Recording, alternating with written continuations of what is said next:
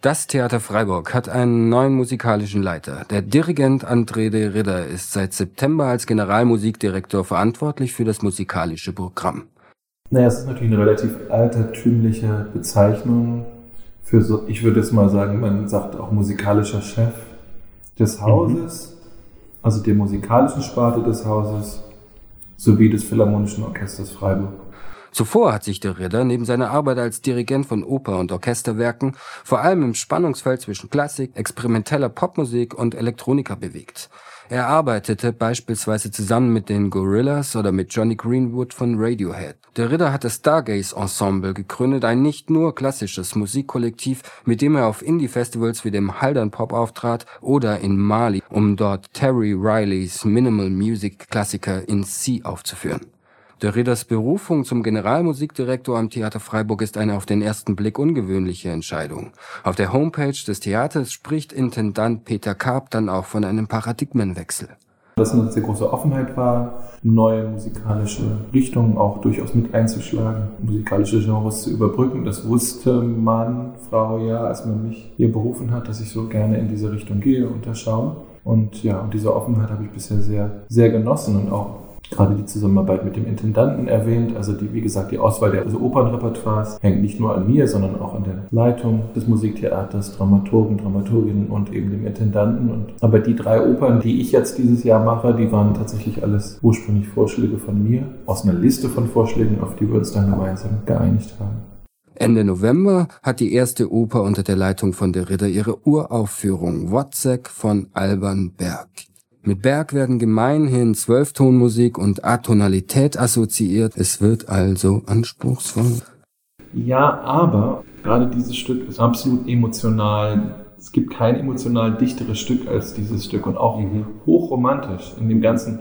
Und er hat es, glaube ich, geschafft, quasi atonale Musik zu schreiben, die aber tonale Zentren hat mhm. und wo auch Moll- und Du-Akkorde eine riesig große Rolle spielen. Und das in Spannung zu setzen gegenüber Clashes und Dissonanzen ich glaube, es gibt kein Stück, was das so essentiell ähm, instrumentalisiert hat.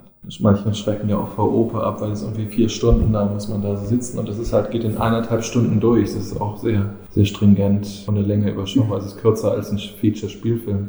Ist, glaube ich, auch übrigens ein interessantes Thema für auch ein studentisches Publikum, weil ja viele Leute werden dem bekannt sein mit dem Stoff. Es ist ja der Büchner, Georg Büchner Stoff, Wojcek. Berg selber hat den Büchner-Text genommen und ihn sozusagen nur kondensiert auf 3x5 Szenen von den 23 Szenen original, glaube ich. Und ansonsten aber original Büchner Wortlaut benutzt. Die Auflösung von Genregrenzen ist ein Hauptanliegen der Ridders. Überhaupt habe er kein großes Interesse an einer generellen Unterscheidung zwischen Hoch- und Popkultur, wie er im Interview betont. Dieses Crossover findet in Freiburg seine Fortsetzung mit neuen Formaten wie beispielsweise dem Freiburg Phil Club, bei dem klassisch ausgebildete Musikerinnen und Pop- und Jazz-Acts aufeinandertreffen werden. Bei einem ersten Konzert mit der Post-Punk New Wave Band 1000 Roboter standen unter anderem Stücke der jungen Komponistin Gabriella Smith und eine Adaption des Kraftwerkklassikers Autobahn auf dem Programm. Im neuen Jahr sind mindestens zwei weitere Konzerte des Phil Clubs geplant. Einmal mit dem Envant Jazz Pop Duo Vision Monk und dann mit den Freiburger Lokalhelden Wolkenkratzer. Und dabei geht der Phil Club erstmals außer Haus. Also wir fangen Kleinhaus hier an, dann gehen wir Slow Club oder umgekehrt Jazzhaus, Slow Club und dann wieder zurück hier im Kleinhaus. Und wir hoffen, dass wir das über die nächsten Jahre etablieren können. Also wir haben eine Förderung für zwei Jahre jetzt dafür bekommen, es ist für zwei Jahre gesichert. Und dann hoffe ich, dass es, dass es alle so gut finden, dass wir es nicht mehr weg, dass es sich nicht mehr wegdenken lässt. Idealerweise bringt jeder, wenn man so will, seine Zuschauer, Zuschauerinnen mit. Wir promoten die Konzerte gemeinsam. Wir machen gemeinsam Flyer dafür. Es gibt Plakate, die auch an einem, Slow Club unter Jazzhaus beworben werden.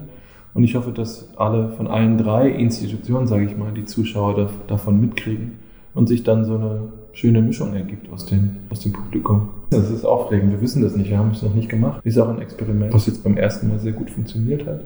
Dann war es aber eben auch jetzt für uns der bekannte Raum. Und auch dort, wenn wir dorthin gehen, müssen wir uns auch auf die Spielregeln oder auch die Größe der Bühne. Also im Slow Club passt ja kein ganzes Orchester rein.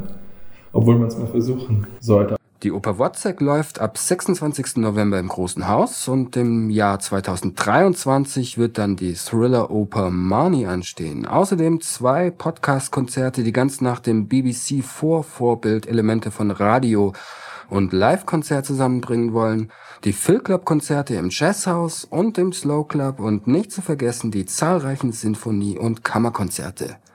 Es wird auf jeden Fall einiges geboten sein. Im Theater Freiburg ein Blick in den Veranstaltungskalender lohnt sich.